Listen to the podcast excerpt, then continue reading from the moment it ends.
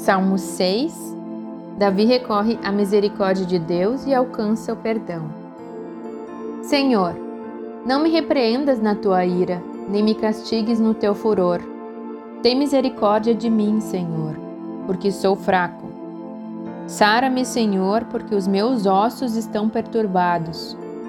Até a minha alma está perturbada, mas tu, Senhor, até quando? Volta-te, Senhor, Livra minha alma. Salva-me por tua benignidade. Porque na morte não há lembrança de ti. No sepulcro, quem te louvará? Já estou cansado do meu gemido. Toda noite faço nadar a minha cama. Molho o meu leito com as minhas lágrimas. Já os meus olhos estão consumidos pela mágoa e tenho envelhecido por causa de todos os meus inimigos.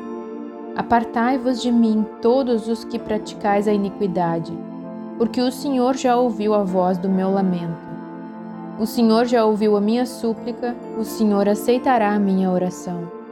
Envergonhem-se e perturbem-se todos os meus inimigos, tornem atrás e envergonhem-se num momento.